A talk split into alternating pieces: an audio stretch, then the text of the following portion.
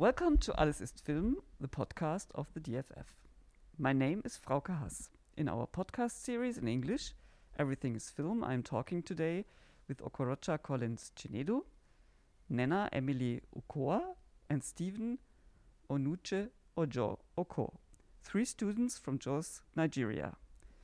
They are the first master students from the joint program of University of Jos and the Nigerian Film Institute, Film Culture and Archival Studies, the first master program in film archiving and film culture in Africa.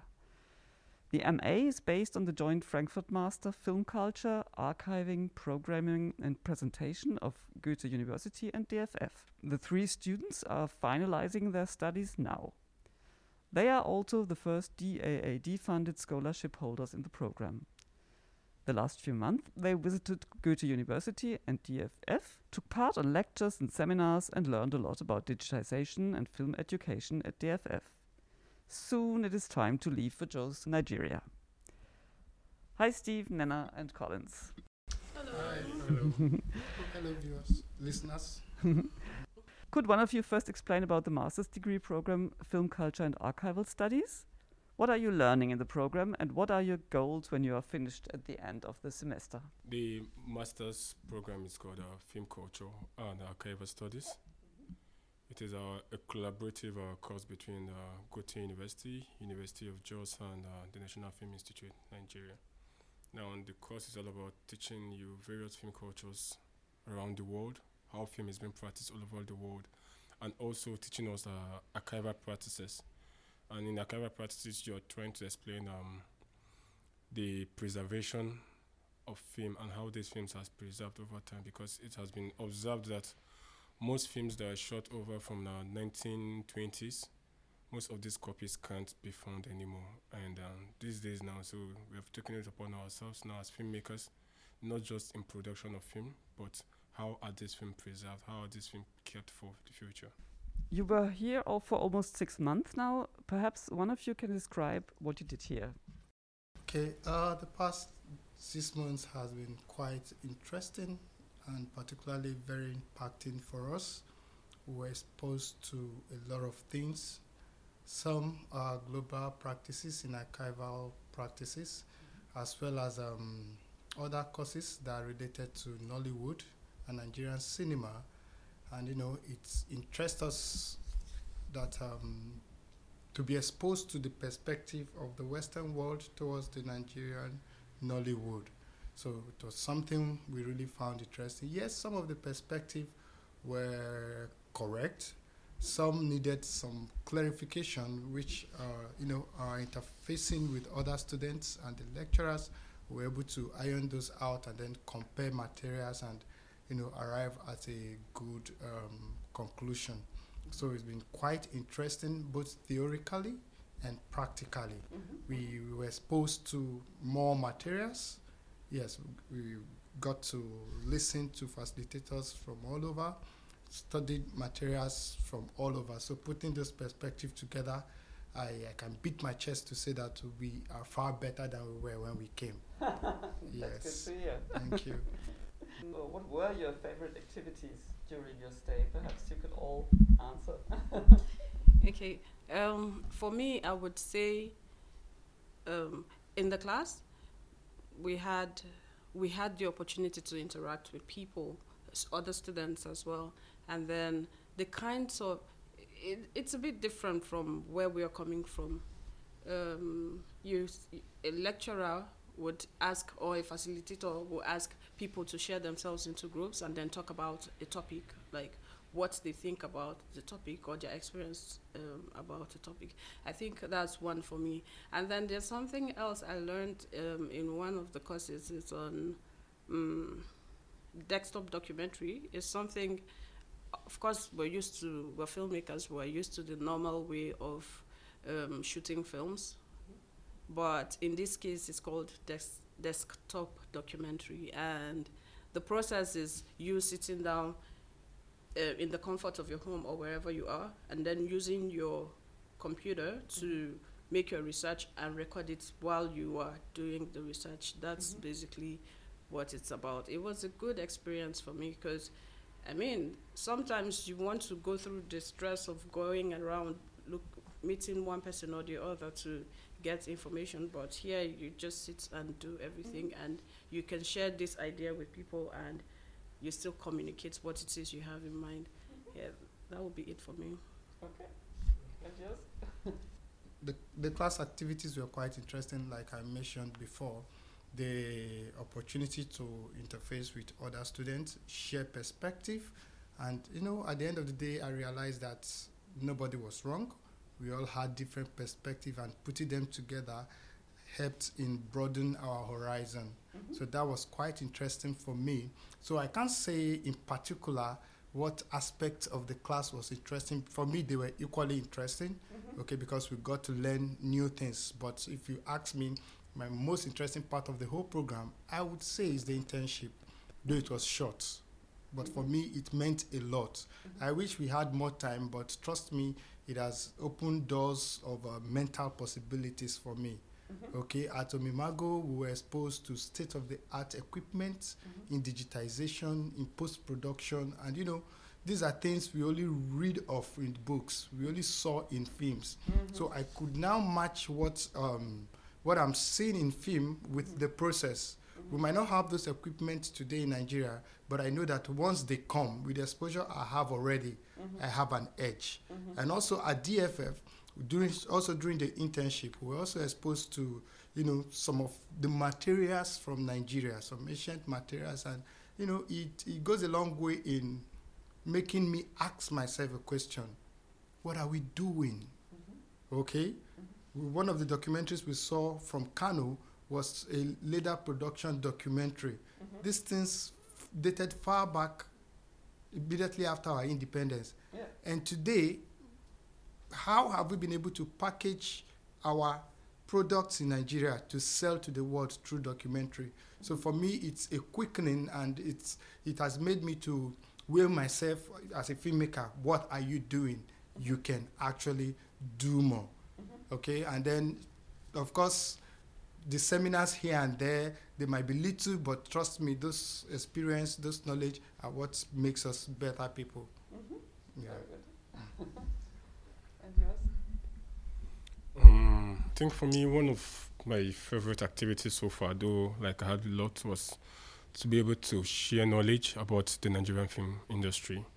Because um, before we came here, most people in my class don't have uh, a first-hand information about the Nigerian cinema.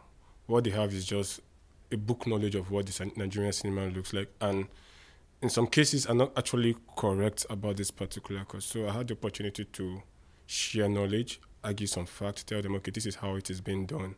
And I was able, or we were able to correct some notions and perspective of what people have about the Nigerian industry and the Nigerian country as a whole. So it was a very interesting activity. Also, on another part, aside school activities for me, is to get to experience the new culture in Germany. I think it was a very wonderful experience for me because this is my first time of traveling outside the African region. Mm-hmm. So one of the activities for me to get to learn about the German people and the way they interact, the way they practice their lifestyle, is completely different from the way we Nigerians behave. And it was very interesting getting to interact with the Germans, mm-hmm. to know about their food, mm-hmm. to know about their dressings and the way they eat, the way they communicate. Though we had uh, a little challenge with uh, the language, but it was still interesting to still get to know about one or two activities from these certain people. Yeah. Thank you. I heard that you attended some lectures and seminars at Goethe University. Can you tell our listeners about the topics you learned about? Okay, we had a handful of uh, courses which we participated in, but uh, for me, one that stood out was um, the excessive, the deviant, the willful, and the overblown. Reason being that number one, the title of the course is quite long and sounds very annoying, but the content, you know, it, it's something that is, uh, it, it, it raises some questions. What is this course all about?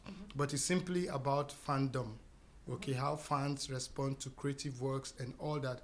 For me, I, I believe if I had not come to Goethe, it's something I'm sure I wouldn't have learned anywhere. Mm-hmm. Okay, but at other aspects, yes, on archiving, we've done that in Nigeria. Film history, we've done that in Nigeria. We just buttress on it, but this is a new terrain for me. Mm-hmm. Okay, it opens my understanding to. It is not enough to dish out content. Mm-hmm. What interpretation do people have about the content?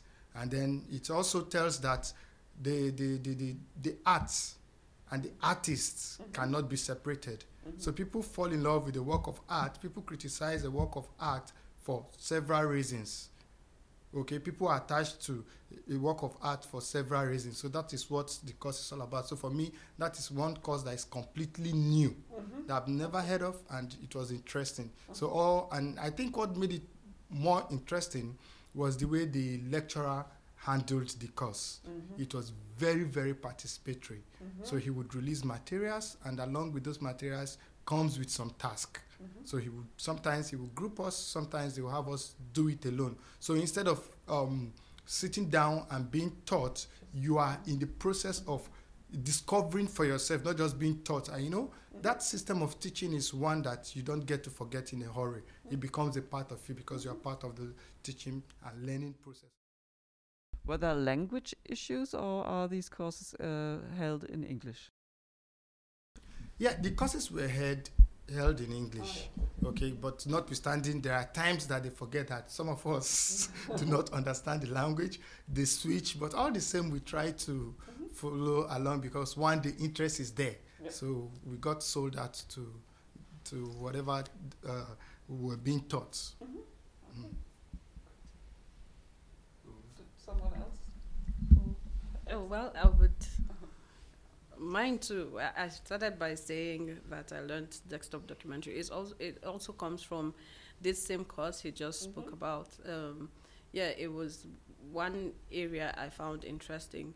Then, yeah, the whole fandom thing too is kind of new to me, and um, I mean, I would, from where I am coming from, just watch a film and that's it's acknowledge yeah the the the director's um, style or how good he was and all of that. But coming here taught me that there is more to film. It is not just about shooting film. There are other um, aspects of films that we don't even know about that um, people take serious all over the world.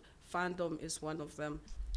Okay, um, for me, I was so eager to actually learn about the seminar courses and the two lectures because before we arrived um, uh, Goethe, when we were in Nigeria, there are two special courses we took or a seminar, film culture and uh, thought cinema. It was an exposure to these particular courses. We get to learn about the uh, film cultures of some certain uh, communities. Then there's this other course we took, uh, the thought cinema. For most of us in the class, then it was very, very interesting to actually learn about the thought cinema and what this thought cinema actually stands for. So coming here to Goethe, it was an opportunity to actually get to expose myself to new courses, like um, the film circulation and film format. Now, at this particular course, I found that course very interesting because uh, over time I just get to know about okay, these are the way films are made and these are film format. But at this point, I had an in-depth knowledge about these particular courses, the film formats, if you're talking about celluloid and the video format was very interesting because I'm not just hearing because we have people participating in every form of classes. And also it was more like a participatory class whereby we have uh, different people giving different topics to dif- discuss at various classes. And so nobody has like a monopoly of a particular knowledge because students come to class with a different view from the lecturers. And also before then you have materials which you have to read concerning every particular topic then um, the following course was uh, the other course I found very interesting too. Is still Nigerian cinema. I don't know for a reason I actually enjoyed that course. Like I really enjoyed it because maybe because it's something I have an idea of. Now two things happened. First, I get to learn more on Nigerian cinema. Two is that I get to correct some notions about Nigerian cinema because most times people get to talk about this is what's happening. Most especially with one of the discussions that actually happened in class that was so interesting was when we discussed about uh, the use of um, they call it uh, voodoo or the juju, something based on the African world, you know, like uh, the black magic or the spirituality, the use of religion in Nigerian films, and most people see it as uh, well, Nigerians or Africans are they use black magic a lot in film. But to us, we were able to correct the notion that no, this is not black magic. This is the African culture. Mm-hmm. And for us, it was an avenue to actually sell our culture to the wider world. So that course for every class, we, I was always eager mm-hmm. for uh, Wednesday, or is it t- Thursday, f- to come so that we could always discuss Nigerian cinema because at least we have a lot to know. And fandom for me was not that really uh, catchy, sorry, mm-hmm, mm-hmm. because uh, it was something new. Sometimes I was always a little bit lost in the class. But at the point, I had to pick up because I have my colleagues here who kind of find the course very interesting. So I was always following up with them to keep myself abreast what's happening. This is this is what's happening, but this is what's happening. And though it was a new experience for me altogether, mm-hmm. I get to learn about fans because most of the examples I use in class is always football. For me, as a football fan, I just go watch football, celebrate with my club. But this time I get to understand that I'm not just a football fan. I'm just there. I'm there also to criticize what is happening there. Either I'm associating with the club or with the particular player. So it was a new experience altogether. During your stay, you spent a lot of time also in the DFF at the Film Archive, for example, and in some projects of our film education department. Nana, I heard that you especially liked our mini film club. Can you tell us about it? Okay, so um, back in Nigeria, we had this workshop from the people here, and I think I can't remember because the faces were kind of everywhere. I'm thinking it was Christine who was talking about. Okay, so they asked everybody to introduce themselves, and they all started by telling us how um, they got introduced to the cinema as kids. And then I started thinking, like, I was trying to remember how uh, my first introduction to film w- was. And then it hits me that I never had that experience. I actually, the first time I ever went to a cinema was when I was, I think, around 18 or 19 years old. Mm-hmm. And it was when I um, joined the N- National Film Institute. Like my first year in school, we had this Nigerian cinema course, and we all had to go to a cinema and that was my experience. Mm-hmm. And so I sat down and I'm thinking, I actually put that down.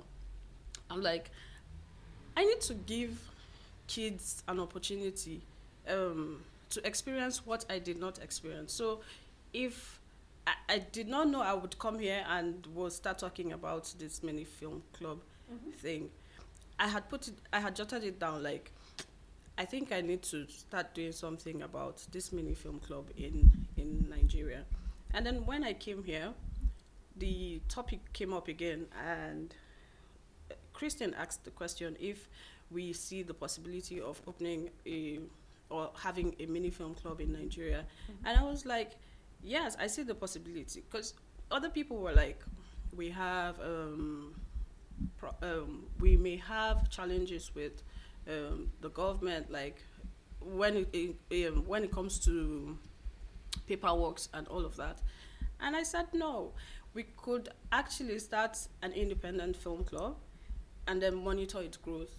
And if when people see how well it is it is going, mm-hmm. I'm sure they would want to be a part of it. And yeah, that was how it started. And mm-hmm. I have been at least um, I have attended um, a couple of their a couple of their meetings here, and I have seen how they work with um, the kids, how they interact with them, showing them films and their interactions and all of that. We also I also had a training as well um, with other educators who want to be part of the mini film club, and I feel God willing is going to we're going to start one too in mm-hmm. Nigeria. In Nigeria. Yes. Oh, very good. Could some of you explain what you did at the film archive? I think we've touched a few of the things we did at the film archive already, but just to add, at DFF, one of the things that first caught my attention was uh, the earliest days of our arrival when we visited the equipment museum. For me, it was a memorable moment for me because most of the equipment we saw there, we only read them in books. Mm-hmm. And you know, the thoughts that this equipment dates back 19th centuries and were still kept till now, really, you know, Mm-hmm. spurred something in my heart. Mhm. The need to archive, you know, the the the the the, the, the energizing that it is not too late to start. Mm-hmm. Because if people hadn't kept those equipment, wouldn't be using them today. Most of the equipment, like the ARRI cameras, they, they have evolved over time. We Mm-hmm. use them today. You need to connect the dots backwards Mm-hmm. to know the trace to the future. So for me, it was spirit, more spiritual than physical. Oh, yeah. You know, touching those things, I knew I was not in the wrong place. Mhm. Being a filmmaker and then God in his own supernatural way orchestrating everything for me to see these things that the first set of filmmakers used, it really, really spurred something in me. Mhm. Yeah, so for me, that is a very memorable experience I will never forget in DFF, and also the um, the um, festival, Mhm. the film festival they had during our stay here. Mhm. You know, we had facilitators from all over talking. It was really, really interesting Mhm. because over time we've attended several film festivals as nominees, as facilitators, and the way it was organized, the dexterity at which it was organized, and the way the facilitators, everybody was on point. I Mhm. was I was really touched, and Mhm. I I feel really impacted. Mhm. Yes. Okay, great. I think you already told us, Stephen, about uh, the your experience at Omnimago. I don't know Yes. whether you want to uh, add something to it, uh, whether you found interesting there. Omnimago was quite an interesting experience. We spent two weeks of our internship there, and for me, the two weeks looked like for like forever because we did so much in those two weeks. Mhm. Okay, first week, first day rather, we were introduced to the whole establishment, and uh, what I saw is um, a well-constituted organization, Mhm. a very deliberate organization who has destination, and then it is well spelled out, and everybody's hands is on deck. Mhm. Okay, Mhm. uh, we, we, we saw everybody working together for the same goal, which is the good of the company. That is, I'm talking about the workforce now. The love, the warmth, the acceptance we received was unimaginable. Mhm. And then coming to the works they do there, it was there I, we got to find out that, okay, being the last end of post production, one of the last ends of post productions in Germany, that for films to go on air, for films to go to the cinema, to go on TV, there are some specified specifications rather that those films should meet. Mhm. Ordinarily, you would say, oh, the director has his creative right to do whatever he wants to do. But how about how the viewers perceive it?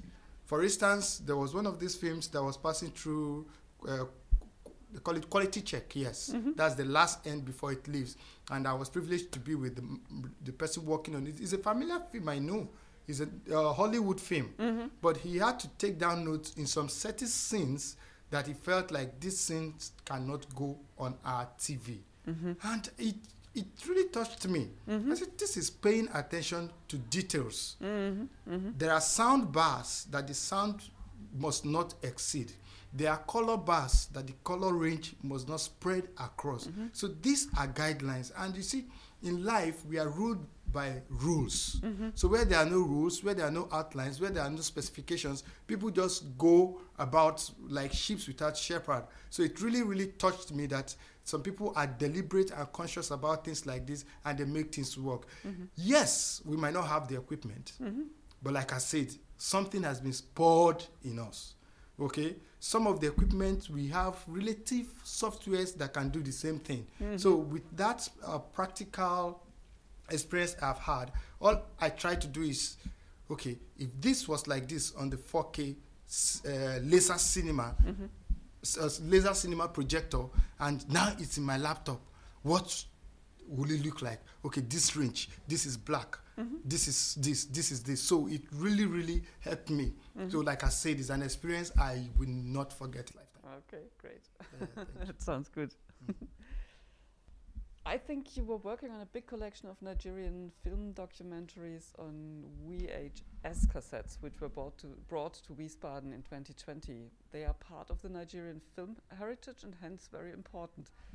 What did you exactly do with them? Okay, um, when we got to Wiesbaden, uh, was it Wiesbaden? Yeah, and DFF. Okay, we had we went to both DFF and uh, Ominimago. Getting to Ominimago for the first week, we discovered uh, I think 150 uh, VHS and Betacam uh, film. So what we did first was we went to the archive. The sole aim was for us to check these movies and to digitize these particular movies. That's what we did there. So it was like a week of knowledge and uh, we learned because for us this is the first time we're actually using this particular machine so the things we did there was that first of all we learned about these machines. Then second we were able to digitize uh, this particular film. Same thing we did at um, uh, the DFF at Wiesbaden what we did there was we had these collections of uh, other films though not Nigerian films. Mm-hmm. so we were able to just learn about um, how to use the celluloid. And along the line we were lucky that uh, the people we have teaching us now, the uh, supervisors, were able to bring uh, some Nigerian films for us to also relate with. But practically, where we did most work was at Ominimago, Mm-hmm. because there we have films that were brought from the archive in Jos, or the archive at uh, the what's it called, NT, Nigerian Niger- Nigerian Television Authorities. So both archives brought films, and we worked on it. So we were able to convert these films to digital platforms. Yeah. Is it right that you shot a documentary about your stay here? What is in it and where can we see it? We we thought of a way to document our experience and uh, all the events that surrounded our coming here, and we felt the best way to be more explicit is a visual form. And being filmmakers, we also decided to put uh, arts to practice. So we shot a documentary about the whole program. You know, us coming here and we tend to also include uh, other beneficiaries and the first set of this program when we get back home. Okay, the idea is um, since we are the pioneers of this program, we need to leave something for the coming generation to see and connect the dots, share our experiences. Something we hope that when the next set of people coming sees it, they will know how serious this project was. They will know things to look out for. They will know where to be more careful when they tread. So, okay, and uh, as a, as for when it will come out, it's still a work in progress because going back, we have a few other pockets of interviews to do in Nigeria. So when we do, hopefully before the end of May, we would have uh, something ready for us to view. And aside that particular documentary, we also did a documentary film project. Yes, as filmmakers, also we took advantage of the environment, and because we have our own equipment too, we decided to do a documentary film. Uh, well, since we, we understand that uh, DFF has its own film festival, so we are hoping that the festival will be a platform for us to premiere the film project. But trust me, it's something interesting, something you would look look forward to. Uh-huh. It's on. It, the title is on the inner child. Mm-hmm. Okay, it's a documentary on the story of a young boy, a young man, mm-hmm. okay, who is a self-taught artist, mm-hmm. and then he tries to speak of his experience, you know, and relates it to being a child. You know, the, a child has that heart of just doing things irrespective of general approval and general acceptance. Mm-hmm. So it was from that aspect we went into his art, being an artist, being a street artist, being a cyclist, and all that. So we packaged everything together. And that also by April, God's willing, we should be done with it. Great, that sounds interesting. Mm. So, last question: What what were your favorite pastimes here in Frankfurt and Wiesbaden? I had lots and lots of um, interesting activities here in in Frankfurt as well as Wiesbaden. Okay, uh, one is the Christmas market. I have never experienced the Christmas markets in my life before until this time. It was fun. I mean, you see the beauty, the light, people coming out to drink, to talk, and oh, it was fun for me. Then um, at Wiesbaden, I had the okay. I met this lady, Yvonne. Uh, She was so nice and kind that she took me around um, Wiesbaden, Ingelheim. She showed me places. Uh, we even oh she showed us places. he was there too. Okay, um, we went to. There's this fountain where hot water comes out mm-hmm. from. Ah, it was beautiful, ah, and the vine. the Rheingau. Yeah. and the castle too. Fabian, Fabian too, because uh, we went hiking as well. Whoa. Uh-huh. We ha- I I had plenty, plenty to to. I had plenty experiences, uh-huh. and it was fun for me. That's the much I can say. Let me allow others to talk so I don't finish their whole. okay, just uh, not to repeat what she has said already, that's mm-hmm. one of those experiences. Mm-hmm. And to add to it also, for me, it was meeting new people. Okay, at uh, the course of the program, we made lots of friends. Mm-hmm. Some in school and some outside school, especially at the course of the other documentary I was telling you of.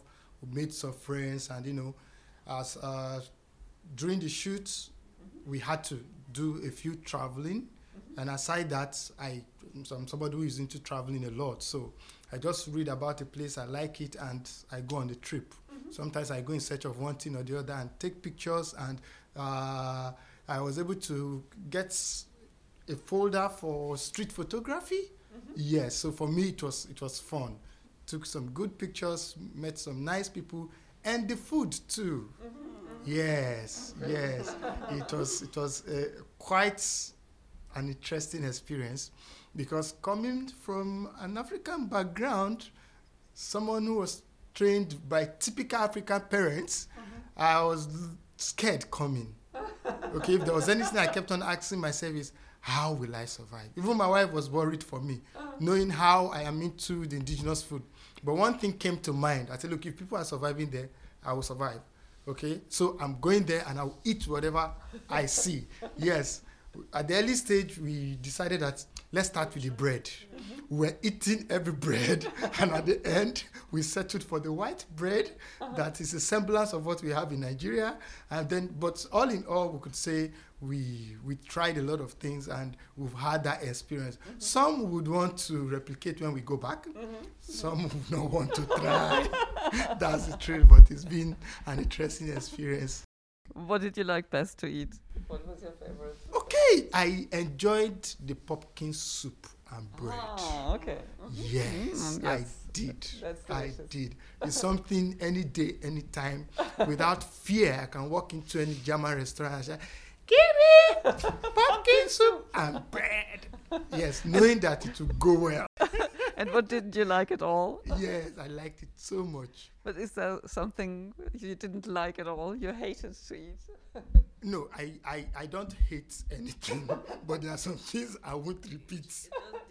It just did not taste normal with me.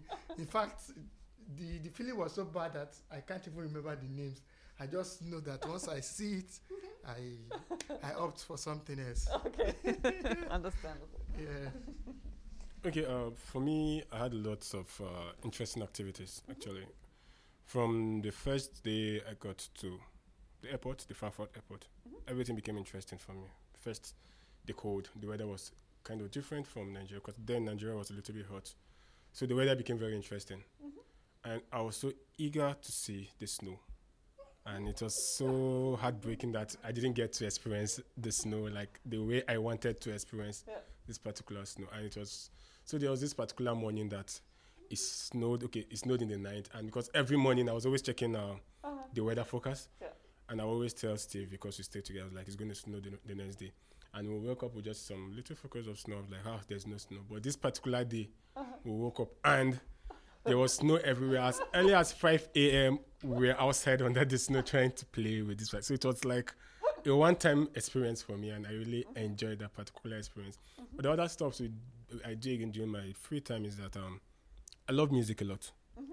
So most times, whenever we go out to meet uh, different people, I don't want to always play the um, uh, conventional hip hop or, or American hip hop or German. The first thing I do is that I always want to introduce you into the Afro pop mm-hmm. because I believe music is universal. So I want you to always share my. And for me, it was very interesting because most of these people don't know about the African sound. They don't know about the Nigerian sound. And today the Nigerian sound is already taken all over the world. We have people like Burna Boy, we have people like Wizkid. So most people just know about these tunes from maybe TikTok.